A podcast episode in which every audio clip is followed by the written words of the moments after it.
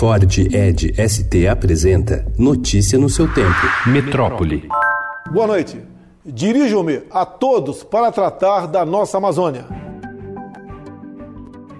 Pressionado por lideranças de países europeus, o presidente Jair Bolsonaro anunciou ontem medidas para combater as queimadas na região amazônica com a ajuda das Forças Armadas, mas manteve a retórica de que as críticas são ataques à soberania nacional. Em pronunciamento na TV, o presidente disse que os incêndios florestais não podem ser pretextos para as sanções internacionais. Incêndios florestais existem em todo o mundo. O Brasil continuará sendo, como foi até hoje, um país amigo de todos e responsável pela proteção da sua floresta amazônica. A declaração foi uma resposta a ameaças de França e Irlanda de bloquear o acordo comercial entre União Europeia e o Mercosul por causa da política ambiental brasileira. Além disso, a Finlândia, que detém a presidência rotativa da União Europeia, pediu ao bloco que estude a possibilidade de proibir a carne bovina brasileira em seus mercados, também por causa do desmatamento na Amazônia.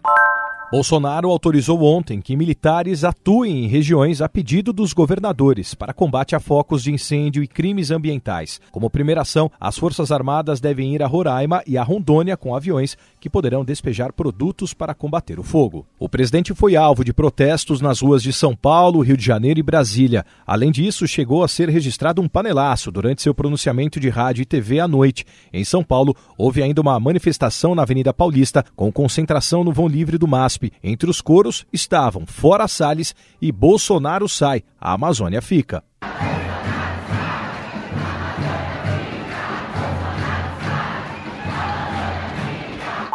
O governo brasileiro enviou a postos diplomáticos no exterior uma circular com orientações para temas sensíveis ao governo, como o desmatamento, Amazônia, agricultura e ambiente. O documento foi enviado em meio a críticas no país e no exterior sobre a política ambiental da gestão Jair Bolsonaro, que pode colocar em risco o acordo entre Mercosul e União Europeia.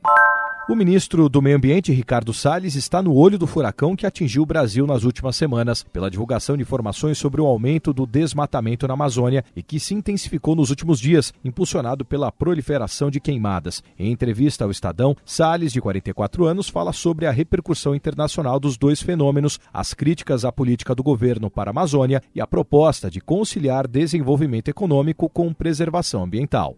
Notícia no seu tempo. É um oferecimento de Ford Edge ST, o SUV que coloca performance na sua rotina até na hora de você se informar.